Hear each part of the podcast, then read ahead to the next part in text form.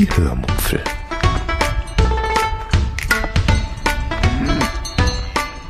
Aus dem Tagebuch einer Allgäuerin.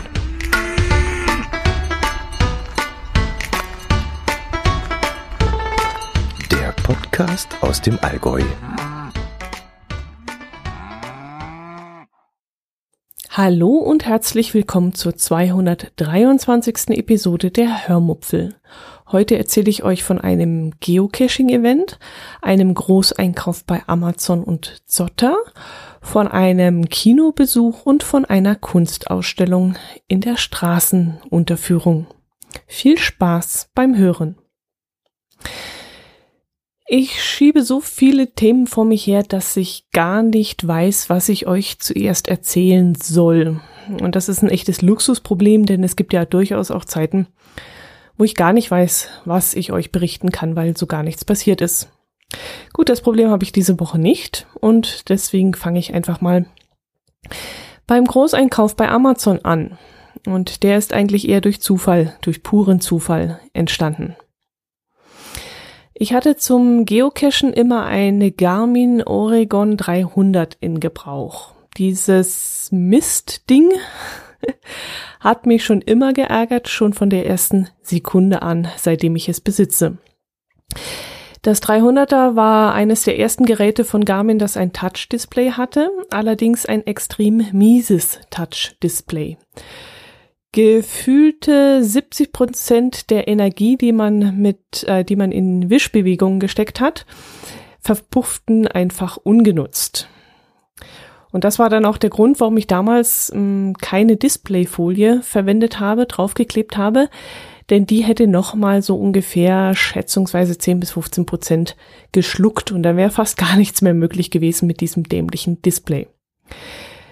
Dann ist aber dadurch, dass das äh, Display nicht durch eine Folie geschützt wurde, etwas passiert, was einfach passieren musste.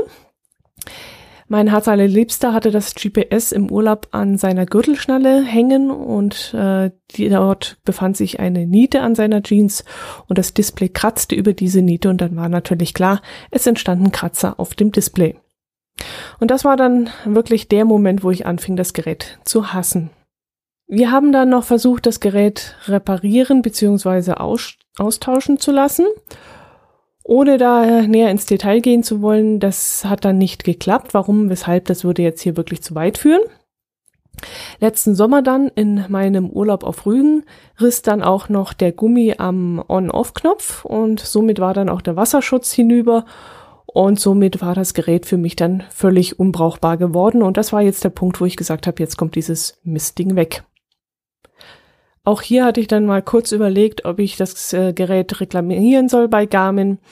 Äh, aber da es einfach zu alt ist und ein Austausch mit einem neueren Modell für mich nicht in Frage kam, denn das Angebot, das Garmin mir hätte da machen können, wäre für mich einfach nicht akzeptabel gewesen. Und wir haben einen ähnlichen Austausch schon mal angeboten gekriegt bei einem anderen Gerät und das war finanziell einfach nicht interessant für uns. Ja, so weit, so gut. Jetzt habe ich wieder ziemlich weit ausgeholt.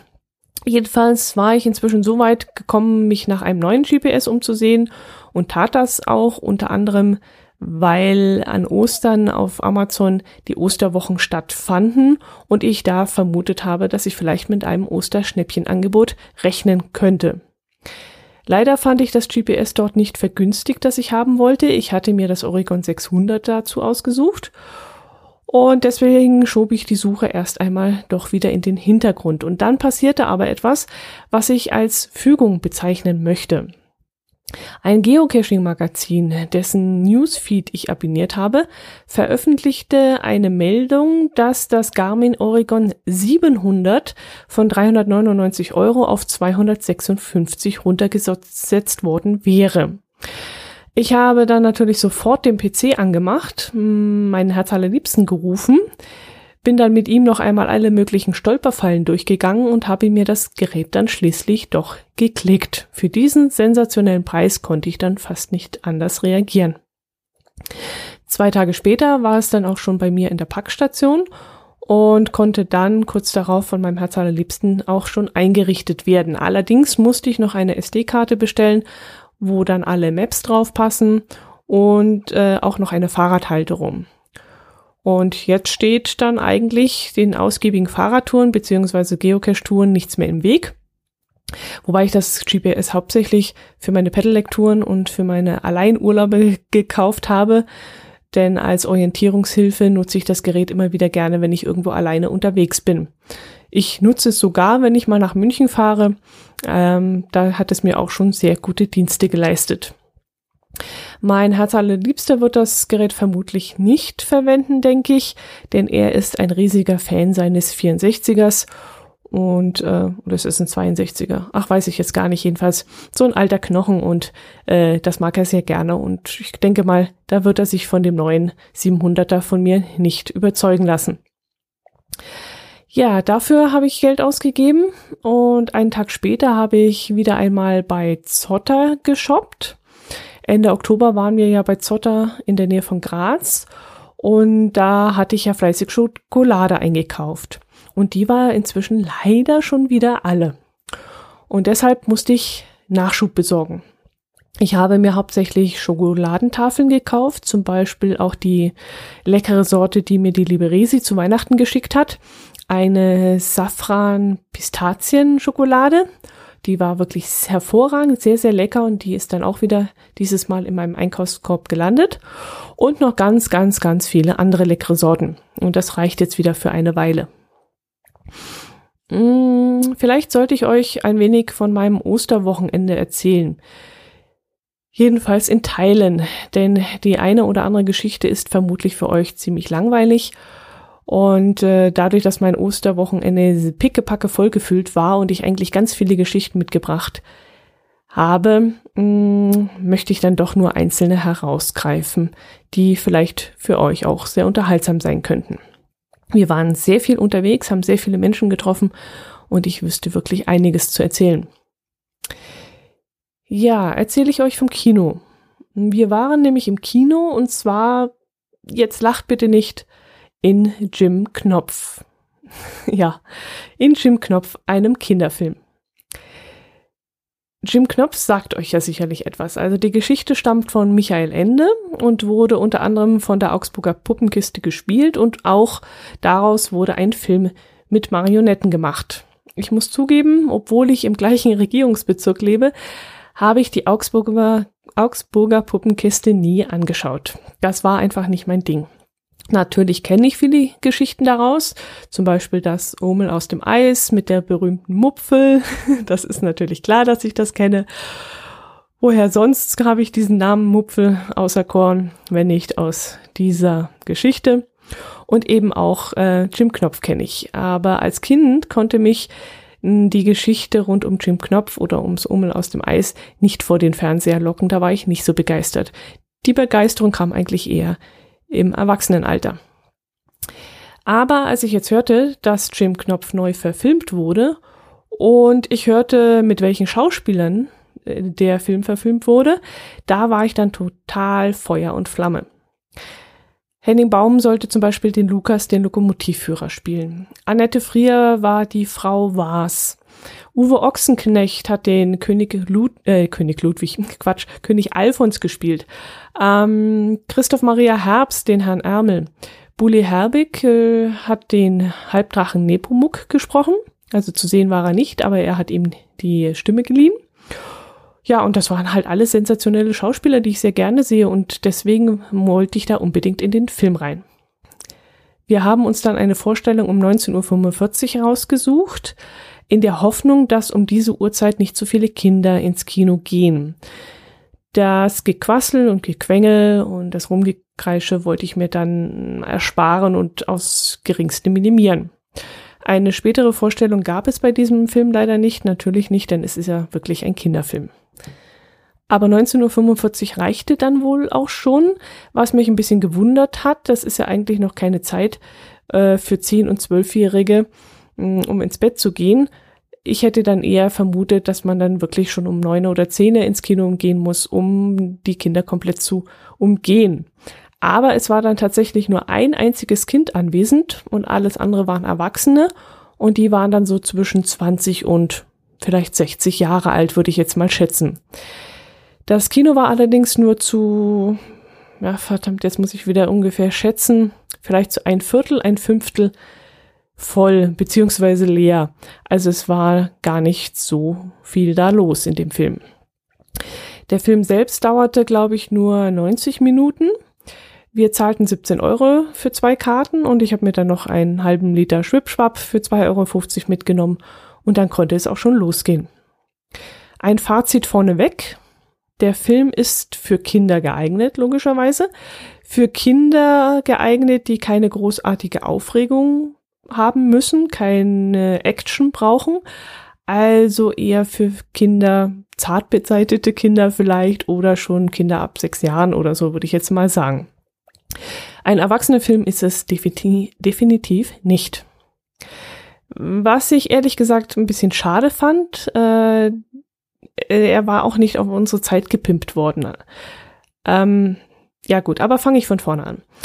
Die Geschichte muss ich euch sicherlich nicht nochmal erzählen, glaube ich. Ähm, Jim Knopf ist ein kleiner Junge. Dass er schwarz ist, interessierte einen vielleicht vor 40, 50 Jahren noch, heute nicht mehr.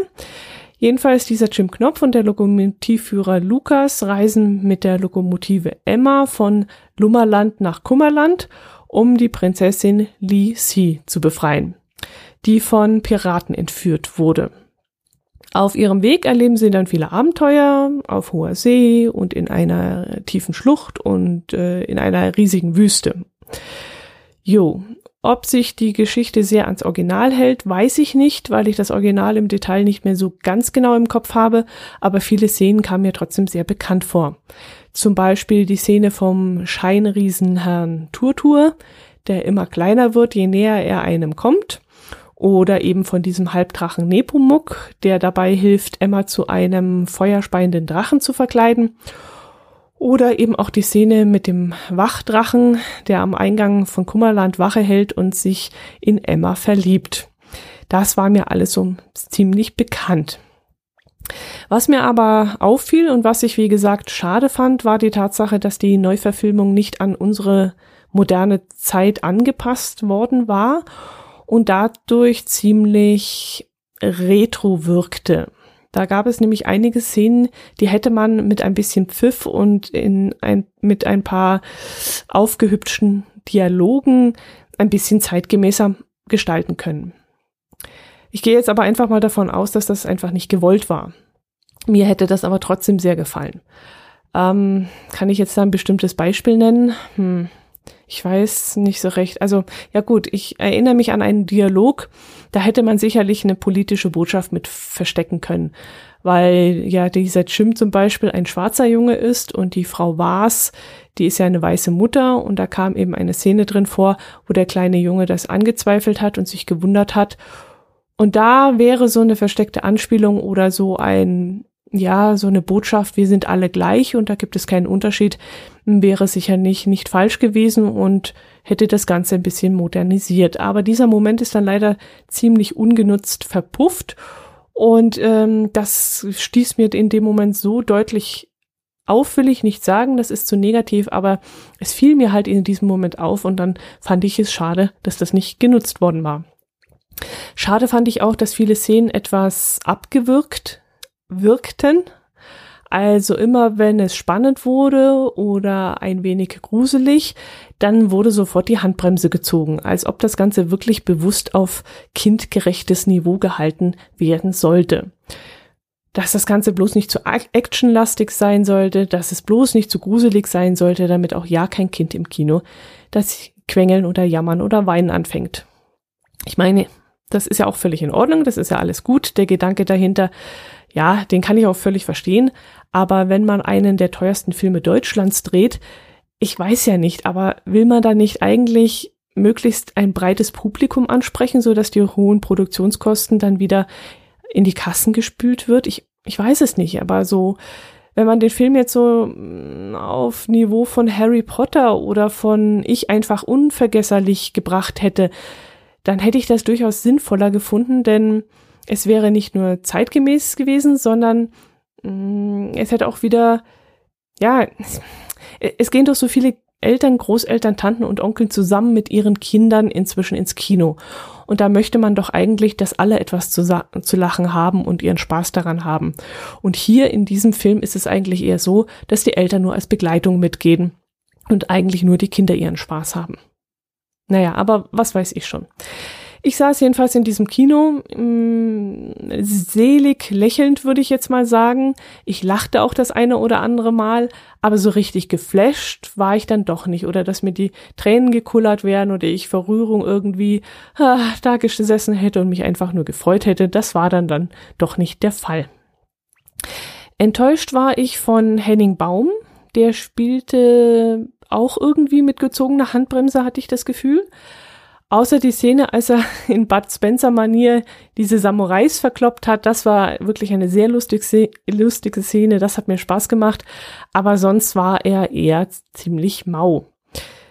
Teilweise verweilte dann auch die Kamera eine Sekunde lang zu lang auf seinem Gesicht und da hatte ich öfter das Gefühl, dass er vielleicht seinen Text vergessen hat, was aber vermutlich nicht stimmt, sondern das war diesem schlechten Schnitt geschuldet. Ähm, das war einfach eine, eine Bruchteil von einer Sekunde zu lange auf seinem Gesicht verweilt. Gefallen hat mir sehr gut Uwe Ochsenknecht als König Alfons. Der war einfach grandios. Und die Figur des Kindeskinderkindes, das fand ich sensationell gut. Also diese Figur, die hat mir richtig viel Spaß gehabt und da saß ich dann wirklich mit einem breiten Grinsen da und habe mich nur an diesen Szenen erfreut. Das war das Beste vom ganzen Film die Kindeskinderkinder. Von der filmischen Umsetzung fand ich den Film durchaus gelungen. Das haben sie gut gemacht. Für einen Kinderfilm wirklich sehr schön. Die Computeranimation, die war auch in Ordnung. Sicherlich kein Hollywood-Streifen, aber das muss ja auch nicht sein. Es war wirklich alles sehr schön gemacht. Mm, ich bereue es nicht, den Film angeschaut zu haben. Würde ihn auch als nette Abendunterhaltung empfehlen. Wenn der irgendwann bei Amazon unter Netflix oder so zu haben ist, solltet ihr ihn euch unbedingt anschauen. Also nicht nur die Fans der Augsburger Puppenkiste oder von Jim Knopf oder so, sondern wirklich, es ist ein empfehlenswerter Film für alle. Ins Kino muss man deswegen nicht unbedingt gehen. Allerdings sage ich das jetzt vermutlich auch nur, weil mich das schon wieder ziemlich genervt hat, dass da neben mir einer saß, der ah, mir so auf den Zeiger gegangen ist. Der hat nämlich eine geschlagene Stunde an einer XXL-Schachtel Popcorn rumgeknuspert und das ging dann eine geschlagene Stunde lang immer so raschel, knusper, raschel, raschel, knusper. Zwischendrin mal ein Zisch, wenn er eine Flasche aufgemacht hat. Dann hat's gluck, gluck, gluck, gluck, gluck, gluck gemacht. Rülps hat's gemacht dann wieder Raschel, Knusper, Raschel, Knusper und so weiter. Und das hat er wirklich eine geschlagene Stunde gemacht. Dann kamen mal ein paar Minuten Pause und dann ging es wieder von vorne los. Und ja, also sorry, aber Kino ist da in dieser Sache wirklich nichts für mich. Also für Kino, da bin ich echt eine Misanthropin. Da, nee, das geht dann einfach nicht.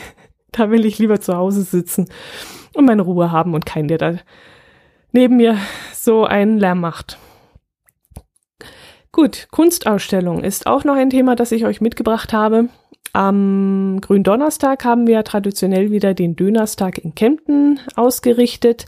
Da treffen sich dann die Geocacher aus dem Umkreis und auch Urlauber, die gerade im Allgäu sind, zum gemeinsamen Döneressen und zu Geocaching-Gesprächen. Ich bin also nach der Arbeit nach Kempten reingefahren und habe mein Auto dort auf dem Parkplatz abgestellt. In, eher Im ersten Moment hatte ich da noch ein bisschen Pech, weil ich nicht genug Kleingeld für den Automaten dabei hatte und jetzt nicht wusste, wie ich das anstellen soll. Und dann dachte ich mir, ach komm, wartest du noch ein bisschen, bis die nächste halbe Stunde an, äh, an, angeht und ich dann 50 Cent weniger bezahlen muss. Dann hätte nämlich mein Kleingeld wieder gereicht. Aber genau in diesem Moment kam eine Frau an mir vorbei und fragte, ob ich ihr Ticket, Tagesticket haben möchte. Und das war dann wiederum ein echter Glücksmoment für mich und das war total, total nett von ihr. Ja, ich hatte dann noch ein bisschen Zeit, reichlich Zeit eigentlich. Ich weiß gar nicht, wie viel früher ich dort in Kempten war, vielleicht so anderthalb Stunden oder so. Und habe dann beschlossen, vor dem Event noch ein bisschen bummeln zu gehen. Ich habe dann auch noch zwei T-Shirts gefunden, die ich dann gekauft habe. Und äh, dadurch, durch diesen Einkaufsbummel, kam ich durch Zufall am sogenannten Freudenberg vorbei und zwar nicht, ich bin nicht über die Fußgängerampel gegangen, die äh, dort über eine stark befahrene Straße führt, sondern ich habe die alte Unterführung genommen. Diese alte Unterführung ist ein ganz übles Loch. Also wer die jetzt nicht kennt, müsste ich sie ein bisschen beschreiben. Früher waren da unten ganz üble Shops, aber ja, was heißt ganz übel? Ja, so ein komischer Flaggenladen, wo man, äh, ja, keine Ahnung, was das da war, so, so Fahnen und so ein Kram kaufen konnte und, und äh, Schnappmesser und ach, ich weiß gar nicht mehr, was da unten war. Jedenfalls bin ich da immer sehr ungern runtergegangen. Früher hat's da unten auch fürchterlich nach Urin gestunken. Es war ziemlich düster, Graffiti waren an der Wand, Obdachlose haben da gelegen. Also eigentlich ist, war das ein Ort, an dem man sich nicht gerne aufhält. Und die Stadt hat inzwischen auch schon überlegt, ob man die Unterführung vielleicht zuschütten sollte, aber ich glaube, aus finanziellen Gründen ist man davon wieder abgekommen. An dem Tag vom Dönerstag bin ich also mal wieder da unten durchgegangen, weil ich einfach mal neugierig war, was da unten im Moment so los ist. Ich wusste, dass es dort unten noch einen Asia-Shop gibt, der gar nicht mal schlecht ist, aber ob es noch andere Geschäfte dort unten gibt, wusste ich nicht. Deswegen bin ich einfach mal dort hinuntergegangen und auf dem Weg von der Treppe, also vom oberen Absatz hinunter, fiel mir dann auch schon nagelneue Graffiti an den Wänden auf. Aber eben keine Schmierereien, sondern richtig gute Graffiti, die man sich durchaus anschauen kann. Ich bin dann neugierig geworden und bin dann weitergegangen und als ich dann unten ankam, wurde ich plötzlich, plötzlich von fetziger türkischer Musik empfangen. Außerdem blinkte und blitzte es um mich herum und ich schaute mich dann ein wenig um und mein Blick schweifte nach rechts Richtung diesem Geblinke und dort sah ich etwas sehr, sehr Lustiges. Nämlich drei dönerförmige Gebilde, die sich im Kreis drehten und die Discolicht reflektierten. Und diese drei Dinger waren mit so kleinen Spiegelpaletten beklebt und sahen wirklich so aus wie unförmige Disco-Kugeln, also in Dönerform einfach. Und als ich dann mich weiter umschaute, las ich ein Schild, auf dem dann auch ganz, ja, was heißt ein Schild, eine riesige, ein riesig, eine riesige Beschriftung, wo drauf stand Dönerdisco. Und dann stand ich da mit offenem Mund und staunte und schaute mir das an und irgendwann entdeckte ich dann so ein kleines Schild, auf dem dann erklärt wurde, dass es sich hierbei um Kunst handeln würde. Und wenn man ein Euro in den Automaten an der Wand schmeißt, ertönt Musik, nämlich eben diese, die ich da gehört hatte, diese fetzige türkische ähm, äh, Disco-Musik. Und die drei Döner würden sich dann anfangen zu drehen. Also entweder hatte jemand kurz zuvor einen Euro eingeworfen oder die Döner-Disco spielte unabhängig von diesem Geld immer wieder einmal von alleine. Irgendwann schaute ich mich dann in der Unterführung um und sah noch, ja, andere Kunstobjekte.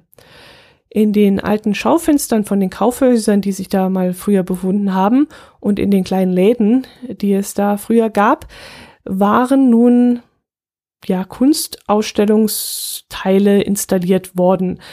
Also hauptsächlich irgendwelche Kunstobjekte aus Metall, irgendwelche geschweißten Gegenstände, aber auch einzelne Gemälde und äh, was ich auch sehr lustig fand, äh, war ein ehemaliger U-Bahn-Fahrkartenautomat, der ebenfalls zu einem Kunstobjekt umgebaut worden war. An den Knöpfen dieses U-Bahn-Fahrkartenautomats, wo man früher die Tickets ausgewählt hat, standen jetzt fiktive Ziele drauf, wie zum Beispiel Monopoly-Platz und daneben war ein Bild des Kempner Rathauses abgebildet. Und noch einmal daneben stand dann Station für alle Stadt-Land-Fluss-Spieler, Gewinne unterliegen der Lotteriesteuer. Habe ich jetzt nicht ganz so verstanden, die Beschreibung, aber andere waren dann besser. Da stand zum Beispiel, eine Station hieß Pfad der Tugend und da war dann ein Foto der Basilika abgebildet und der Text beschrieb dann irgendwas von gefallenen Jungs und Mädchen, die dort in der Basilika Zuflucht äh, bekommen würden. Ähm, ich stelle euch da am besten mal ein Foto dieses Automaten ein. Und wenn ihr mal in Kempten seid und es gibt diese Unterführung noch, dann würde ich euch empfehlen, da einfach mal hinunter zu gehen. Ich habe leider nicht gelesen, was die aktuellen Pläne der Stadt sind, Aber ich fände es wirklich schön, wenn diese Kunstausstellung erhalten bleiben würde und äh, wenn noch mehr Menschen einen Spaß daran hätten und sie genießen könnten. Ich fand das wirklich sehr, sehr gut. Einer der Künstler war auch unten gerade dabei, ein Kunstobjekt herzustellen. Äh, ich hatte leider keine Zeit, sonst hätte ich ihn einfach mal angesprochen und ihn gefragt, worum es da geht. Aber ich musste ja weiter zum Dönerstag und deswegen habe ich das unterlassen. Aber beim nächsten Mal werde ich ihn sicherlich ansprechen. Ähm, von unserem Ausflug nach München in die Allianz Arena inklusive Stadionführung erzähle ich euch dann nächste Woche. Ich möchte euch jetzt noch einen tollen Audiokommentar vom lieben Jan, äh, vom Jan Gruber von der Monowelle einspielen. Er hat nämlich das Knisterproblem lokalisiert, von dem ich euch letzte Woche erzählt habe. Ihr erinnert euch ja sicherlich, zwei meiner Lieblingspodcasts sind neuerdings in meinem Podcatcher auf meinem Samsung S8 mit einem hässlichen Geknister unterlegt und Jan hat einen Lösungsvorschlag geliefert, den er uns freundlicherweise auch in Audioform gebracht hat und den möchte ich jetzt gerne einmal einspielen. Hallo, liebe Dotti. Ja, ganz kurz zu deinem Problem, was das Fiepen oder Rauschen unter Android mit deinem neuen Podcatcher betrifft. Ich habe relativ schnell vermutet, dass es nicht das Problem sein wird, dass der Podcatcher mehr oder minder was dafür kann, sondern dass es generell vielleicht am Feed an sich liegt. Offensichtlich hatten wir dann recht. Ja, zur kurzen Erklärung. Ähm, Podcasts werden meistens in zwei verschiedenen Formaten angeboten, manche auch in drei, viele werden angeboten in MP3 und in AAC bzw. MP4 oder M4A, je nachdem wie man das nennen mag, sind alles nur unterschiedliche Namen für das gleiche Ding. Das Problem ist, dass AAC an und für sich ein Codec ist, also eine Möglichkeit, mit dem man Audiodateien komprimieren kann, ähnlich wie MP3, auf das aktuell immer noch Lizenzkosten sind. Auf MP3 gibt es letztes Jahr keine mehr, auf AAC gibt es die nach wie vor noch. Einige Betriebssysteme bezahlen die Lizenzkosten dafür, zum Beispiel die von Apple. Bedeutet, unter macOS und unter iOS kann ich AAC verwenden und da ist der Codec dafür auch drinnen und das passt alles. Andere Betriebssysteme wie Android zahlen die nicht. Das bedeutet im Endeffekt, dass die Software, die das wiedergibt, das irgendwie nachrüsten muss. Es gibt quasi lizenzfreie Implementationen von dem Ganzen, die sind aber dann nicht immer ganz sauber. Und genau sowas dürftest du aufgesessen sein quasi. Das bedeutet, wir haben ja dann herausgefunden, dass dein Podcast oder deine beiden Podcasts, wo du das Problem hattest, beide in AAC angeboten waren und du das auch abonniert hattest und damit aber quasi dann auf einen, ja, offensichtlich schlecht umgesetzten Codec aufgelaufen bist in deinem neuen Podcatcher. Lange Rede, kurzer Sinn, einfachste Lösung ist, glaube ich, immer generell MP3 zu abonnieren, eben dadurch, dass das Ganze letzten Jahr lizenzfrei ist, ist das einfach die bessere Methode und irgendwie der kleinste gemeinsame Nenner, würde ich mal fast sagen generell so zum Angebot vielleicht noch, um auch mal für diese AAC-Anbieterei vielleicht ein bisschen dagegen zu sprechen. Wir haben bei Apfeltalk natürlich ein sehr großes Publikum mit Apple-Geräten. Das heißt, es würde sich für uns eigentlich rein technisch anbieten, unseren Podcast in AAC anzubieten. Und wir haben sechs Sendungen die Woche. Wir tun es aber nicht. Einfach aus dem Grund eben, weil du fangst damit immer wieder nur Probleme ein. MP3 ist die wesentlich bessere Variante in dem Fall, weil du weniger Probleme hast. Und wir haben noch nie Beschwerden dafür bekommen. Warum bietet man eigentlich AAC an? Vielleicht noch so kurz zum Ausstieg. Ja, AAC ist generell, was die Komprimierung betrifft, besser. Das heißt, ich kriege bessere Audioqualität bei gleicher Dateigröße oder sagen wir mal einfach kleinere Dateien bei gleicher Audioqualität.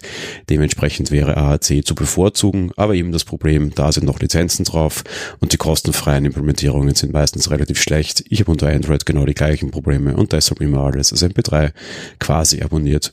Ich hoffe, das Problem ist bei dir behoben. Vielleicht haben wir noch dem einen oder anderen Hörer geholfen. Und ja, liebe Liebe Grüße aus Wien. Ciao.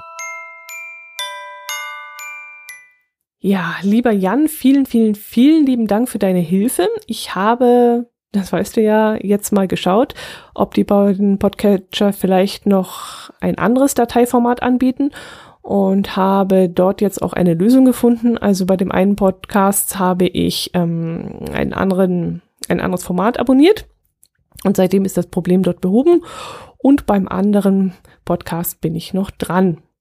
Aber wirklich sehr, sehr lieben Dank dafür, dass du mir da sofort geholfen hast. Mich äh, hat das jetzt schon ein bisschen verzweifelt und ich bin froh, dass es da so eine einfache und schnelle Lösung gab.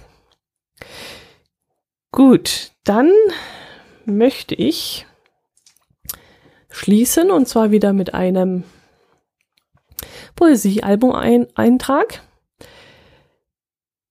Hier hat eine Klassenkameradin ein hübsches Bild auf der linken Seite gemalt Und zwar eine, hm, ja, was ist das? Ein Getreidefeld, vermute ich jetzt mal. Darüber, über diesem Getreidefeld äh, strahlt die Sonne und aus dem Getreidefeld heraus kommt eine kleine Maus. Und das hat ähm, einen Hintergrund, denn auch der Spruch passt dazu. Lebe glücklich, bleibe froh, wie die Maus im Haferstroh. Gut, das soll es gewesen sein. Nächste Woche, wie gesagt, mit neuen Themen und bis dahin bleibt bitte gesund und munter und genießt den Frühling. Macht es gut. Servus.